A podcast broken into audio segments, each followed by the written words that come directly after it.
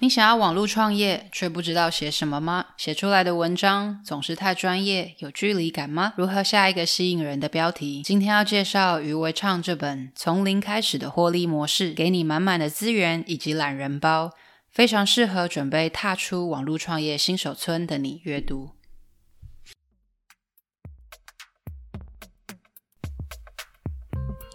欢迎来到中途笔记。这是一个关于口吃还有内向者阅读笔记的 podcast。我是中中，每个礼拜三你会收听到一本新的书，带给你一些点子和灵感。收听完后，欢迎到中途笔记粉专或网站继续讨论，连接在下方资讯栏。如果听完你觉得超喜欢，请直接五星评论加留言，并点一下订阅，就可以加入这个 podcast。才不会错过各种热门、冷门的阅读笔记，每周带你实现更多。这是第二次读余维畅的书了，之前分享过他的另一本书《畅玩艺人公司》，书里描述他对于艺人公司的理解。跟如何实现，当时就对作者语气轻松却立场鲜明的风格印象深刻。今天要分享的从零开始的获利模式，则进一步分享网络创业的详细步骤以及懒人包，非常适合准备踏出网络创业新手村的读者阅读。这本书首先唤起了危机意识：职场如赌场，而你还要赌多久？MP3 灭绝了唱片公司。海量的资讯在网络上免费供应，严重打击出版业。智慧型手机的内建导航功能也让导航产品没人买了。但我们不再需要跑银行，还需要柜员吗？以上这些例子都是已经发生的变化。即使你不是在上述产业工作，很有可能身边的人就是，或者哪天风水轮流转，自己的产业发展就遇上瓶颈了。与其坐在那里等待无法控制的市场趋势，何不起身掌握自己的未来呢？作者建议我们起身行动，让输出大于输入。我们常常输入，却很少输出。工作上经常在做进修，下班后也看了不少韩剧，但却忘了只有绩效能够决定我们领多少薪水。如果有话没说，有作品却没发表，那没人会知道，当然也就没人在乎。因为大部分的人都没有时间，也没有精力去注意他人的心思，所以不会知道站在眼前的这位工作伙伴可能饱读诗书。经历了很多，所以只能用对方的输出来评价这个人。唯有对方用各种表现出来，比如简报、演说、写作等，我们才会知道哦，他在这方面很有研究。无论你喜欢阅读、种花种草、看歌仔戏，把过程和作品记录下来吧。发表在网络上，你会惊讶的发现，真的有人看。有些人写的东东西都很专业，那么要如何突破这种严肃领域的流量限制呢？如果主题是吃喝玩乐，观众本来就很多，但对于专业人士而言，可能一开始就碰到瓶颈，就是观众基数小，因此流量不高。对此，作者认为写的通俗永远比较好，曲高和寡没人看。具体做法如下：你你可以把专业写得平易近人。应该要以读者的角度出发，希望让更多人看得懂，让更多人看，而不是显得自己很厉害。要有能力把复杂变得简单。你应该要多举例，多写真实故事，可以结合时事。遇到可以大书特书的时事，请评论新闻。提供专家见解，好好跟风一波，可以让通俗的题材中融入专业。毕竟创作的目的是影响人，让世界更好。而有时完成理想是要绕路的，先尝试扩大你的读者群吧。譬如律师可以写一篇荷兰游记，提醒大家大麻在台湾是否合法；又譬如医师可以写一篇美食文，文中补充这些食物有什么营养成分，能够预防哪些疾病。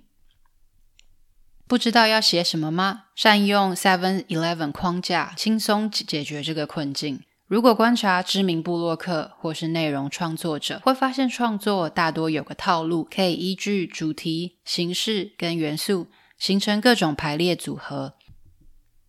表格的资讯我放在下面说明栏，我用说的跟你说明一下这张表格的内容。它一共分为主题、形式跟元素三个部分，每一个部部分下面可以是你可以写的东西。比如像我的话，主主题这边就会有云端运算、资料分析、吃喝玩乐跟登山等。而形式则是你写作的方式，比如说是生生活记录、故事、历史、教学或者是开箱。而元素则是文章里面的内容，譬如图片、金句、数据、见证、懒人包、影片等等。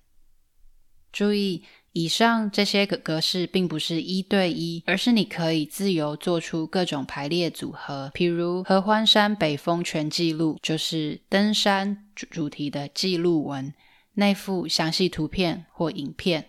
又譬如最适合新手的百岳大集合，就是登山主题的懒人包，里面也可以包含登山准备教学，甚至再连接到之前的合欢山北峰全记录记录文。又譬如登山包怎么选？我的新玩具一日攻顶包分享，就是登山主题的开箱文，里面可以附上使用见证。当你有了这些框架，就不用每篇文章都要从头开始思考。人都喜欢填空，我们只需要思考要把什么主题元素填入空格当中就好。相信这个工具可以大幅加速你的产出。如果还是想不到要写什么，那也可以再退一步，从标题开始。以下是几个常用热门关键字的标题范例：如何做一件事情？想要做一件事情，但不知道如何开始吗？某件事的完整攻略。完整的范例连结一样，连接放在说明栏。接着，余维畅也以过来人的经验提醒，经营内容的四个不要。第一个是他认为不要投稿或者内容转载，大部分的网友只会看文章，不会去看你是谁，这样流量反而被刊登网站给抢走了。如果真的要做，至少要注明作者名，连接到原网站。